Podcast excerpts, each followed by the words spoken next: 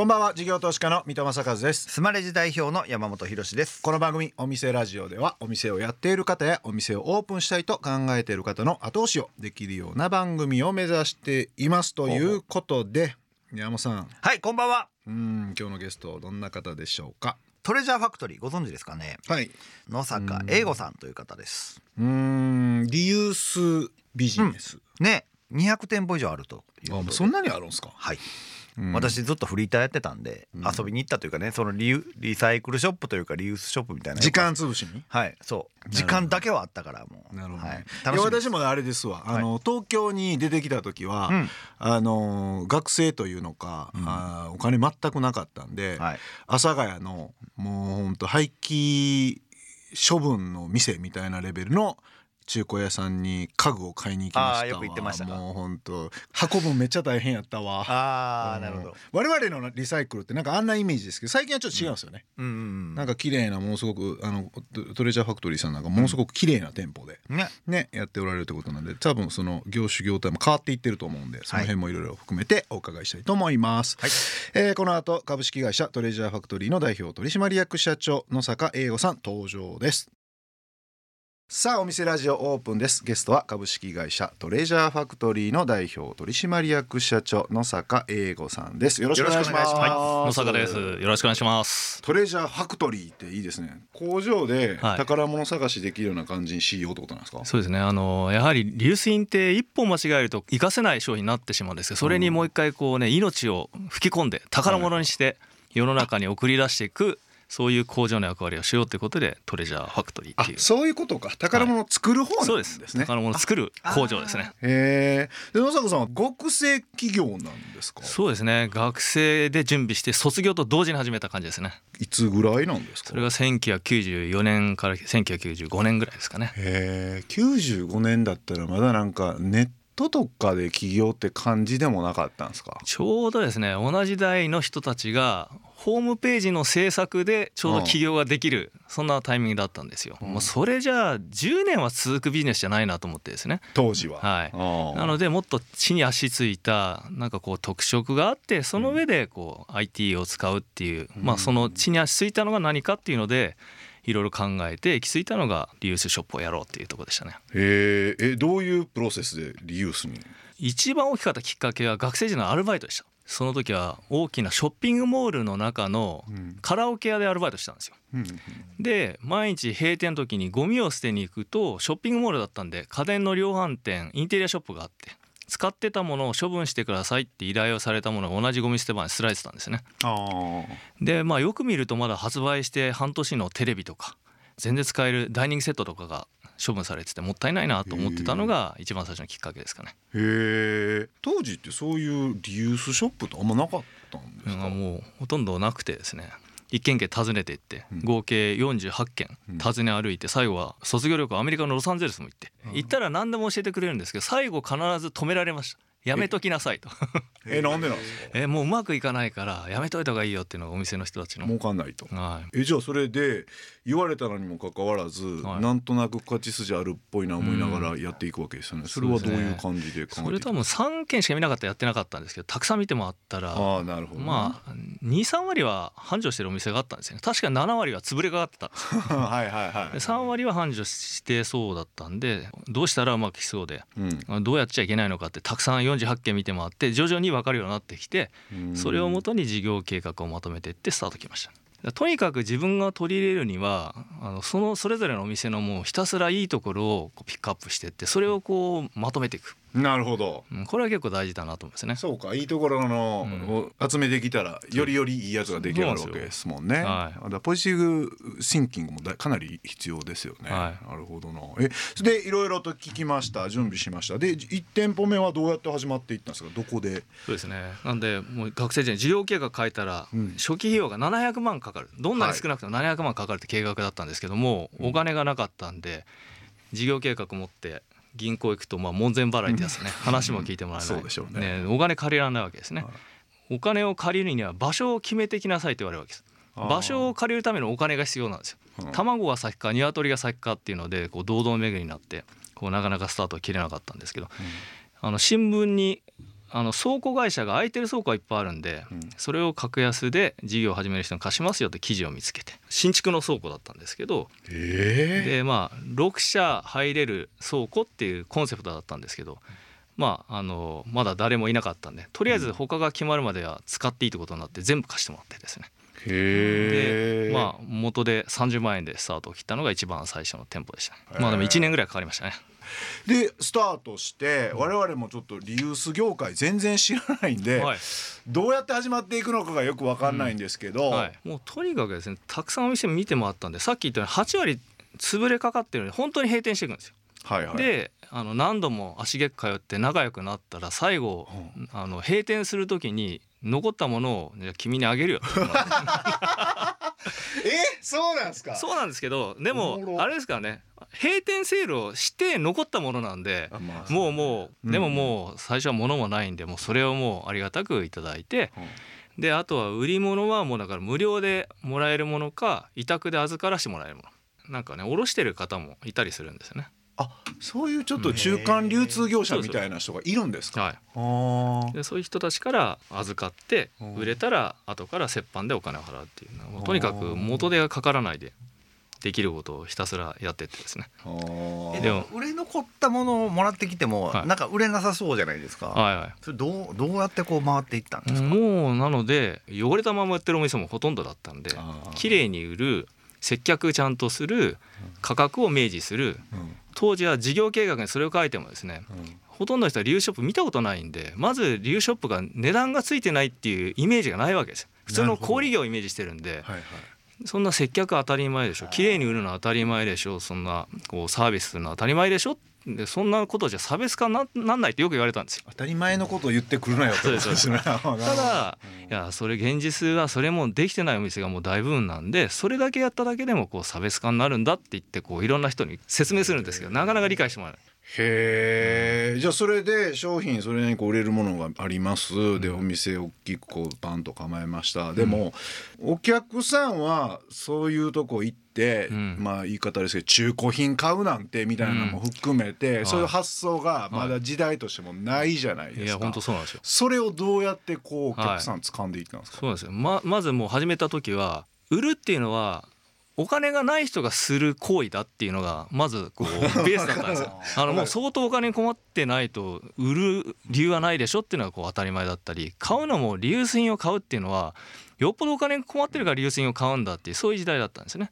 でお客様同士が店内でバッと出会うと「いやいやもうたまたま来たんだ」みたいな なるほど。いやでもそうですよね。質屋がのれんがうん。かかってて、はい。あ入ってんの見えへんぐらいはない。イメージですよね当時はね。す。い、ごい悔しかったことがあってうんあるお客様がタンスを買っていただいた。はい。お客様をお宅に届けに行った。田中さんって方だったんですけどお宅にピンポン押して届けに行ったらうちは買ってない。で隣も田中さんだったうん。であ間違えて隣のお宅に行ってしまって納品が終わりました。お店帰ったら電話がかかってきてなんで隣の田中さんにお宅で物を買ったのを教えたんだと。いいのは分かってるけどリユースショップで買うっていうのが恥ずかしい。恥ずかしいっていう時代だったんですね。でそれはすごい悔しい思いをしてリユースで売ったり買ったりするってことがですね、うん。まあ、これがもうね世の中のこう当たり前になるそういう事業にしたいっていうのをこの28年やってきました。そしたらそのお客さんとかの発想が変わらないうちは売り上げがガーンって上がるってことにやっぱなりづらかったんですか、うん。ただとにかく綺麗に売る価格を明示してあと保証とかも当時はまだ3ヶ月でしたけどあのほとんどの店が保証してくれなかったん保で証なんかやってたんですか？3ヶ月保証して今は6ヶ月間電化製品保証したりですね。あとはもう接客サービスをきちんとする、うんまあ、こういうところをこう徹底をしてってこう徐々に徐々に裾野が広がってきたって感じですかうね。んお送りしているのは野坂さんセレクトの一曲。なぜこの曲を選ばれたんでしょうか？はい、ちょうどこう起業の時にあのーこういろいろどんなビジネスしようかって考えてた時にカラオケ屋でアルバイトをしていてそこのカラオケ屋でよく聴いてたのがこの曲だったんで選びました。その中でいろいろ勉強しながら。はい。ですおね。ーすごい。ありがとうございます。はい、お送りしたのは尾崎豊で卒業でした。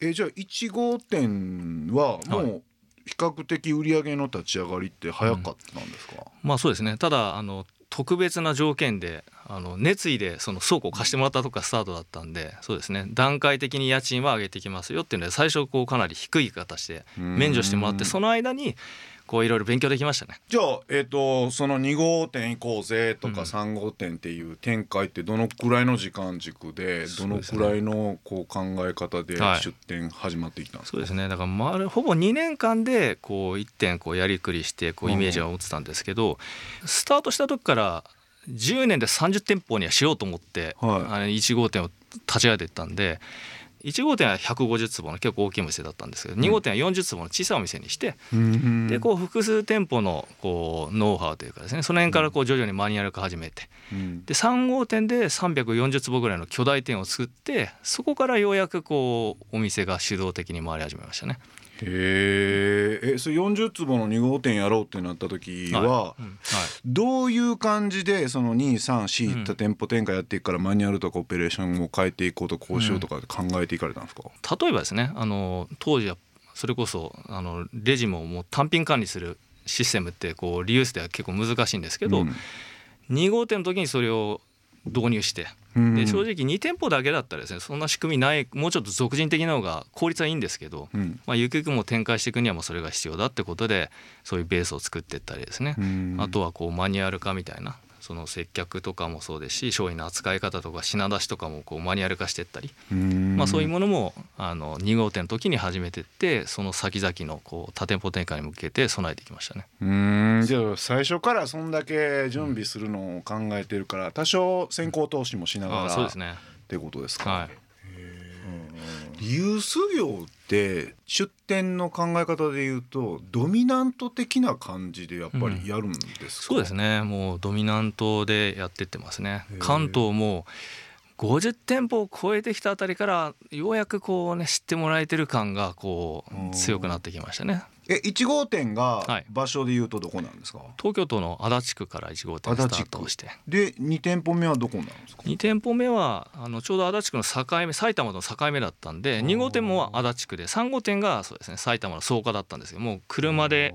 15分から20分ぐらいの行き来ができるところで3店やって4号店からちょっと離れてきましたけどね。はあなるほど。えじゃあその3店舗ぐらいやった段階ではもうあれですか？その倉庫的な物流的なのも結構かっちり組み上がっていってる状態なんですか、そうですね。3店舗の時はまだ店舗が大きかったんで一部店舗に物流機能も持ってましたけど、うん。4.5店ぐらいからですかね。うん。物流機能を少しずつ持ち始めたの。うーんその頃になってくるとあの買い取りがはい。どうすんの問題が出そうな気がする、うん。それはどうやってやっていったんですか？そうですね。それはまあデータ化仕組み化してってないニーズを掘り起こしていったって感じですかね、えーどうやってやるんですか？えーまずは買い取りのこう価格表みたいなものもこう社内で作ってってあの値段はこういうものはいくらで買えますよって明示してったりあとは仕入れの仕方も少しずつこうレパートリーを広げてってはい。まあ、法人の仕入れも強化をしていったりホテルとかが定期的にもう部屋の重機備品を全部を入れ替えるとかテレビからあの冷蔵庫とかを全部買い取らせてもらったりとかあとはまあ在庫も在庫処分もう倉庫に大量に過去の在庫が溜まってるんでそれをもう買ってくださいっていうものとか型落ち品とかまあ本当にいろんな法人のニーズがありますよね。へえあそうか。そういうのがあるんですね。だからなんで同じやつがザーって並んでんのかなっていう疑問があったんですけど、はい。そういうことなんですね。そうですね。それは結構法人のあの在庫処分であったり。うーん。え当時ってどういうのが主力商品だったんですか？一番最初の頃はそれこそタオルとか食器とかの雑貨とかあえとはタオルのリユースなんかあるんですか？あの贈答品ですねタオルの贈答品をもらったまま使わないものは結構あったりめちゃくちゃありましたね。そうですね。あと食器とか家電家具。これが最初はメインで。ままだ創業した頃はあの洋服が基本的にもう古着って言ったらあの海外の古着って感じですかね、アメリカ古着とか。ですよね。うんうんうん。だから今みたいに日本国内の方々がいらなくなったものを売っていただいてそれを商品化して売るっていうまだそういう時代じゃなかったんですよね。まあ、それも結局綺麗にディスプレイしてあこういうものだったらこういうものをこういう場所だったら買うにふさわしい場所だなってなってって徐々にこうユーザーの裾野が広が広がっていった。このビジネス始めてすごいびっくりするのはうんで片やこんなものをいらないよって人といやそういうもの欲しいんだって人のこうギャップがすごいあるわけですよね。で結構リユースもこだわりがあって、まあ、例えば靴は嫌だけど洋服ならいいとか家電ならいいけど服は嫌だとか。はいろんなこう方々もいてであー10年ぐらい前までは結構売る方買う方が別々だったんですよ。あ売る人は私は売る人。買いはしません。で私買う人売りはしませんっていうのがだんだんお店作りとともにこう融合してってお一人の方から売りもするし買いもするって方に徐々にこう広がりつつエコシステムが回り始めてるんです。ねはい、それもこうある意味それに見合うお店を作るからでもうこの雑多にバーッと並べて汚れたまま売ってるんじゃなくてやっぱりそういうものを扱うにふさわしいこうお店箱を作ることによって需要を開拓してきたって感じですかね。へえでもそれい今やったらなんかまだイメージ湧くんですけど当時でこの足立区周辺の人たちだけがマーケットじゃないですか、うんこれメルカリだったらうん。多分誰かが買うなって感じじゃないですか、うん。相手が1億人いるから、うん。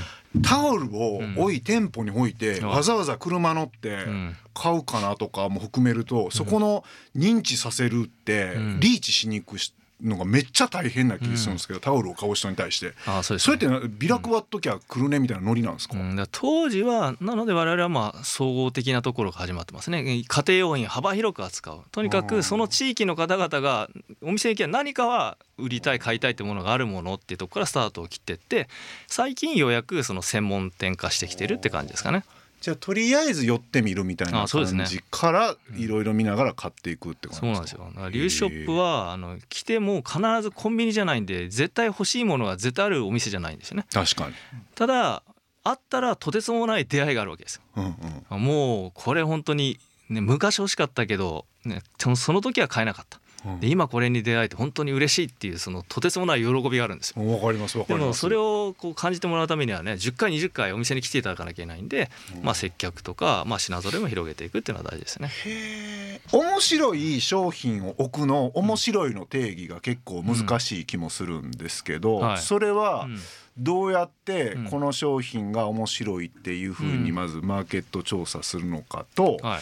中古なんでそれが仕入れれるか問題も出てくると思うんですけど、はいその辺ってどうやって商品構成を作っていったんですか、そうですねまあでも面白いかどうかは普通にその辺りでは売ってないものですよね。今。あの要はデパートとか専門店とか、うん。まあコンビニも含めていろんなところでこう目にしたことないなって、ね、なかなか他で売ってないなってものを買って揃えていきました。はあ。それでも仕入れ今度またそれターゲットを絞って仕入れしていくと、うん。はい。見つけるのも大変やろうしコストも結局高くなるとか、はい。えー変わってるがゆえにうん。売り値はよく分からへんから、うん。えー間違って買うてもうたら在庫に困る現金出るなみたいなことになるじゃないですか、はい。その辺はどうするんですか、そうですね。まああの一品物なんで新品で100個同じもの買っちゃうっていうのはやっぱ結構なリスクですよね。でまああのいろんなものを一品ずつこういろいろ集めてってでもそこからがこうあのシステムを入れてったんで単品で管理してったんで何はいくらで売れて売れないっていうのを細かくデータで管理してって、うんまあ、次の品揃えとか価格にはやっぱり生かしていったんでそれ大きかったですね。もうとにかくリューショップっていうのはもう結構その俗人的な感じなんで、うん。売れてんのか売れてないのかもほとんどのお店が当時は分かってなかったんですうんうんだからもう大部分がもういつもある残ってるものでお店やってたって、まあ、これだとやっぱりねこう定期的に来てもらえないんでうん。とにかくあのちゃんとこう商品が回転するためには売れてる売れてないっていうのは全部把握をしていくでこれをデータ化していって、まあ、これがないと多分多店舗展開できないなと思ってたんでそれをシステム化していったっていうのがスタートでしたね。それってあこれ売れ筋だなと、はい。なんかわからないですけど当時で言うと液晶テレビがえらい売れるなってなっても液晶テレビみんな持っときたいから、うん。売らないから、い。仕入れれないから、はい。売れ筋商品準備できないみたいな、うん。こういうことにはならないんですか？店舗リユーショップの店舗って売るためのアイテムでもあるんですけど、うん。そのディスプレイの仕方で来るものが全然違うんですよ。へえはいだから要は売れ筋のものをどうやってこうディスプレイしてこれ家にもあるから売りに行こうって思ってもらえるようなう売ってもらうための売り場なんですね。売りのカタログなんです、ね、ああそうですそうです。へえ面白いな逆にその液晶テレビは売れすぎちゃ困っちゃうわけですよ。なくなっちゃうんで。あん価格付けもあの安くしすぎてしまうとうんあっという間にこうなくなっちゃうんですね。ななので価格も逆に言ったらちょっとしっかり売っといて逆に物をこう集めるためにこう価格付けしなきゃいけないんでこの辺をこうしっかりこう微妙な価格政策あるんですね。確かにな。店行って液晶テレビが何個並んでたらうちのも売れんのかなと思いますもんね,、そうですね。うん。でそれなりの値段やったらそれなりに買い取ってくれんのかなと思ってくると。うん。あだから高い方がいいのか売れ筋商品は多少。そうなんで逆にあの数が来すぎてしまうものはもう本当にもう格安価格で売って回していかないともうどんどん溜まっていっちゃうんですよ。ね、こう需要と供給のバランスでこう価格付けをしていく。へえめちゃくちゃ難しいですね。まあそれゆえにこうね奥が深くて工夫のしどころがいっぱいあって楽しいんですよね。いやーめちゃくちゃ 興味津々のビジネスモデルだったんで非常に勉強になりました。いい。ありがとうございます、はい。一週目はとりあえずここまでということでありがとうございました、えーゲストは株式会社トレジャーファクトリーの代表取締役社長野坂英吾さんでした。野坂さんには来週もお付き合いいただきます。ありがとうございました。ありがとうございました。事業投資家の三戸正和とスマレジ代表の山本博史でお送りしてきました。お店ラジオそろそろ閉店のお時間です。あー来ました来ました来ました。ありがとうございます。この番組ではお店の方からのメッセージが留守番電話という形で届きます、それでは聞いてみましょう。もしもし、大阪メトロ本町駅徒歩5分の自然食カフェ玄米カフェです。腸活やメタボ解消、心と体を整えたい方におすすめ。もっちもちの美味しい玄米ご飯は、玄米は硬い、美味しくないという常識を打ち破ります。野菜中心、素材の旨味を生かしたプレートランチ、玄米ワッフル、玄米もなかなどの健康スイーツも、すべてビーガン対応メニューです。えー、水戸さん、山本さん、男性に人気のスパイスカレー、ぜひ食べに来てください。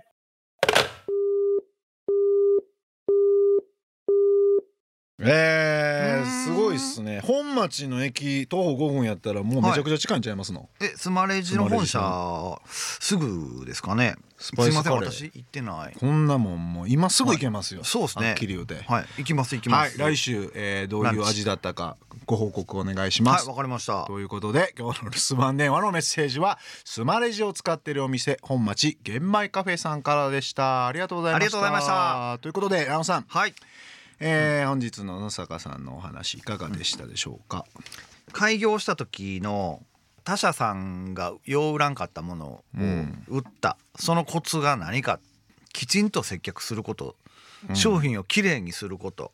で価格を明示すること。みたいな。まあ言うたら当たり前というか、当たり前のことを当たり前のようにやったみたいながあ逆にあすげえと思って。それでうん。売れなかったものが売れるようになったっていう話が面白かったです今日。うん。まあ当時はうん。なんか廃品回収屋さんがはい。店舗構えてはい、売れるんやったら売れたらええわみたいなお店多かったですからね、うんだからそこにちゃんとそうでビジネスにしようって考えたっていうのがやっぱすごいですよね、うん当時ね、すね。今やったらまあメルカリあるから普通な感じっていうのがね聞いてる側は感覚的にあると思いますけどやっぱ時代が全然違うもんね、ね。はい。まあでもお金がなくてもできることなんでね、うん。ぜひみなあの皆さんもやってもらえたらなとそ思いうまですすね。はい。ということで来週もトレジャーファクトリーの社長野坂英吾さんにお話をお伺いします。そしてお店ラジオででは番組の感想や我々二人に対する疑問質問など皆さんからのメッセージをお待ちしています。メッセージの宛先はメールアドレスお店アットインター FM.jp お店アットインター FM.jp までお送りください。スマレジのツイッター X でもメッセージを受け付け中ですハッシュタグお店ラジオとつけてつぶやいてください。私から必ずお返事いたします。また放送から1週間はラジコのタイムフリーで聞けることはもちろん AuDee や YouTube でも配信中です。詳しくは放送後記をご覧ください。他にも音声メディア Voicy では放送で紹介しきれなかった未公開部分などを配信していますのでそちらもぜひ聞いてください。それではお店じまいにしましょう。ここまでのお相手は三戸政和と山本博史でした。お店ラジオまた来週ご来店お待ちしています。